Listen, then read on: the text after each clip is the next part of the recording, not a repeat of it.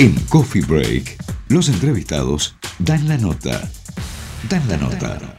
Vamos a charlar con Inés Capdevila, que es secretaria de redacción en el diario La Nación, es eh, experta en temas internacionales. Yo estaba leyendo una nota que ella escribió hace como dos años respecto de los, eh, las amenazas que rodean al Papa, no solo al Papa actual, a Francisco, sino en general a aquellos que han estado en ese lugar y bueno, a propósito de una amenaza que fue interceptada con una carta que contenía tres balas eh, para el Papa Francisco, queríamos que ella nos ayudara a entender el contexto, qué es lo que sucede en el Vaticano para que existan estas amenazas y estas presiones. ¿Cómo estás Inés Dani Salzman? Te saluda desde Radio High.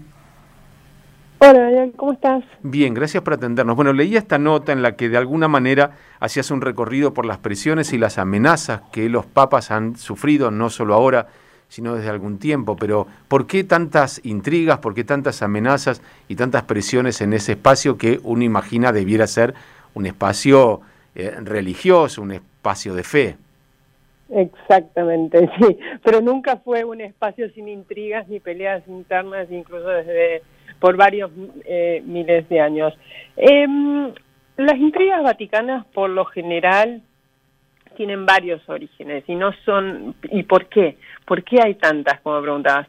Porque es tal el poder que concentra el Vaticano y más aún el poder depositado en las manos de un pontífice que naturalmente se van gestando a su alrededor todo tipo de intrigas, intrigas por el manejo de los recursos de ese poder, los recursos económicos, eh, intrigas por el manejo de la influencia global del, pontífice, intrigas doctrinarias, que es un poco también lo que hay detrás de las intrigas que hoy rodean a, Francisco. Y también intrigas por qué quieren ciertos sectores de la curia que se destape o no, que es otro de los asuntos que hoy em, eh, rodea a Francisco y, está bastante relacionado con la carta esta eh, interceptada ayer con algunos proyectiles que estaba dirigida a Francisco. Por lo que nos contás, Inés, entonces el episodio de hace casi 40, o sea, un poco más de 40 años del intento de asesinato de Juan Pablo II a manos de, un ciudadano turco parece ser la excepción, o sea, los peligros externos parecen ser los menos. Te diría que sí, los peligros internos en el Vaticano por lo general vienen desde sectores de mucho poder dentro del Vaticano y que son sectores cuyo poder evidentemente tiembla, que es lo que está sucediendo ahora, y hacen todo lo posible para evitar que ese poder se diluya o que sea traspasado a una, a una facción contraria. Eh, básicamente lo que, el, lo que a Francisco em, lo rodea son hoy dos intrigas eh, fundamentales. Primero es la intriga que viene del, ala ultraconservadora eh, de la Iglesia, sobre todo de la Iglesia norteamericana, que lo ve al Papa como un llevando a cabo un reformismo peligroso. Un reformismo que no solo le va a quitar y va a poder a ellos y que va a contener un poco el avance, sobre todo el avance económico que tiene este sector de la iglesia norteamericana, sino también que va a abrir la iglesia a sectores a los cuales no debería. Por ejemplo, todo, eh, la apertura, dos aperturas propuestas por el Papa hacia los, eh, los divorciados y hacia las personas em, que tienen relaciones del mismo sexo y sobre todo hacia la unión del mismo sexo. Entonces, esos son los temas que al, al sector ultraconservador norteamericano más ve como peligrosos por parte de Francisco. Después hay dentro de la curia romana otras intrigas que están indirectamente relacionadas con esto, pero tienen que ver con el otro gran misión que tuvo Francisco al momento de ser elegido por sus pares, o sea, en, ese momento por los cardenales, que fue limpiar un poco la curia, hacerla más transparente, eficientizar el manejo de los recursos económicos del Vaticano y fundamentalmente hacer del Vaticano una desburocratizarlo para que para acercarlo a los fieles. Y un poco es eso lo que está tratando de hacer eh, Francisco, muy lentamente, porque son muchas las trabas, son muchas las intrigas y mucho la posición dentro de la curia.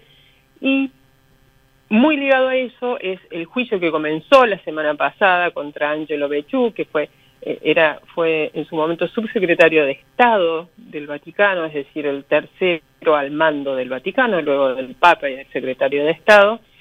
¿Y de qué se lo acusa Becho? Del manejo irregular de fondos eh, del Vaticano, muchos, algo así como 300 millones de dólares, para comprar un inmueble en Chelsea, en el barrio de Chelsea, en Londres, que por supuesto eh, esa compra estuvo rodeada de muchísimas eh, oscuridades, muchísimos baches que no se pudieron explicar y finalmente Bechu debió renunciar a su puesto y ahora enfrenta junto con otros personajes eh, laicos eh, relacionados al Vaticano un juicio muy grande y muy importante. Es la primera vez que va a juicio un cardenal por algo así y eso implica no solo que el poder de la justicia pesa sobre, mm, sobre Bechu, sino sobre otros otros cardenales que hoy están señalados como ser mm, siendo parte de todo un enorme esquema en el manejo irregular de las obras, lo que se llaman las obras vaticanas, es decir, los inmuebles vaticanos. Mm, bien, la pregunta es si estas amenazas se cumplen. Pues yo te mencionaba antes el atentado eh, que no tenía que ver con intrigas internas, sino con algo externo. Después apareció la muerte de Juan Pablo I, que fue dudosa, pero de alguna manera eh, no, es que nunca se supo, se supo que tuvo un ataque cardíaco. siempre aquel que crea en, eh, en, las intrigas palaciegas podrá pensar por qué le dio un ataque cardíaco, pero eh, digamos, ¿se cumplen o son amenazas? Son, son, digamos, formas de redireccionar o de advertir que por ese camino no. Mira, son formas, hoy son formas, pero todas las amenazas empiezan siendo una forma de advertir por ese camino no, ¿no? Todas. Eh, terminan algunas amenazas, y no, no solo con papas, sino con grandes líderes del mundo, terminan, empiezan así y terminan con asesinatos. Entonces la pregunta es, ¿va a terminar esta intriga con que hoy es una amenaza? ¿Va a terminar con un ataque sobre la integridad física del Papa Francisco? Yo no lo creo. Primero porque el, anillo de seguridad de Francisco hoy no es el mismo que tenía, eh, por ejemplo, Juan Pablo II la seguridad papal hoy es probablemente uno de los grandes dolores de cabeza del Vaticano, en el sentido de lo aceitada, detallada e, y restricta que es. Entonces, en ese sentido yo lo veo un poquito improbable. Sí, y acá está el tema, es cuánto traban la acción del pontífice. Y ahí te llevo al último papa, antes de Francisco, a Benedicto. Benedicto renunció, algo nunca visto en siglos de Iglesia Católica y renunció harto de las intrigas. Obviamente, eh, Benedicto era, digamos, es un teólogo, no fue un hombre del manejo del poder, en el sentido de que no le gustaba dedicarse a gobernar el Vaticano, él prefería dedicarse a la parte del dogma del catolicismo. Entonces, al, convergieron dos cosas, intrigas desatadas por ver quién se acercaba y quién controlaba más a Benedicto, y un papa que mostró siempre poco interés por manejar los resortes del poder vaticano. Entonces, ¿en qué derivó eso? En la renuncia del papa. Entonces, no es una muerte en lo que se puede terminar, pero sí puede terminar en algo completamente desestabilizador para la Iglesia Católica a nivel global, en un momento muy sensible porque pierde y pierde fieles, que es la renuncia de un papa. La última, Inés, tiene que ver con el perfil de, Bergoglio, de, Francisco, porque no nos podemos olvidar que es argentino, que aquí no le faltaban ni intrigas, ni mucho menos, y que por otra parte es un papa muy político, a, diferencia de lo que mencionabas de, Ratzinger, eh, es un papa político, es un papa que eh, parece tener gusto justamente por estas eh, por estos temas del, manejo del gobierno. ¿Lo imaginás renunciando o, cediendo las presiones o lo imaginás enfrentándolas como yo creo que eh, aparentemente podría pasar, casi envalentonándolo? Mira, eh, yo, él es un hombre que, al que le gusta digamos, el manejo del poder. Está claro, lo ha mostrado en, en, la, en el arzobispado acá y lo mostró lo muestra en el Vaticano todo el tiempo es no solo es le muestra interés por el manejo del poder, sino muestra habilidad por el manejo del poder. Francisco es un hombre muy polémico para la Argentina porque divide, o sea, la apreciación del Papa divide a la sociedad, pero para el resto del mundo es uno de los grandes líderes globales. Entonces, ha sido muy hábil, su destreza de manejo del poder es clara y es contundente. Ahora, él siempre sugirió que él podría llegar a renunciar, que esto no es un trabajo para siempre en su vida. Pero ¿qué sucede?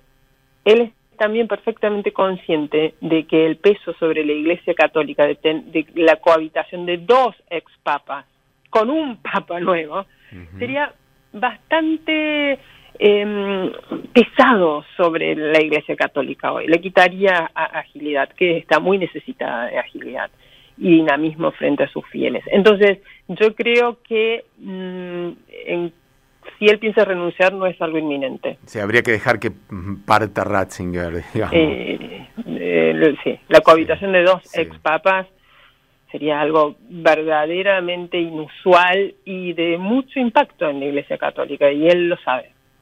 Bien, es, un, eh, consciente de eso. es un panorama siempre más que atractivo, más que complejo para los que lo miramos de afuera y te agradezco muchísimo este tiempo que has tenido con nosotros para ayudarnos a entenderlo. Muchísimas gracias a ustedes, Daniel. Que tengan un muy buen martes. Abrazo grande. Allí estaba Inés Capdevila, que es secretaria de redacción del diario La Nación, experta en temas de eh, política y, de temas internacionales y por supuesto un gusto y un orgullo que haya tenido este ratito para charlar con nosotros. Seguimos en el Coffee Break.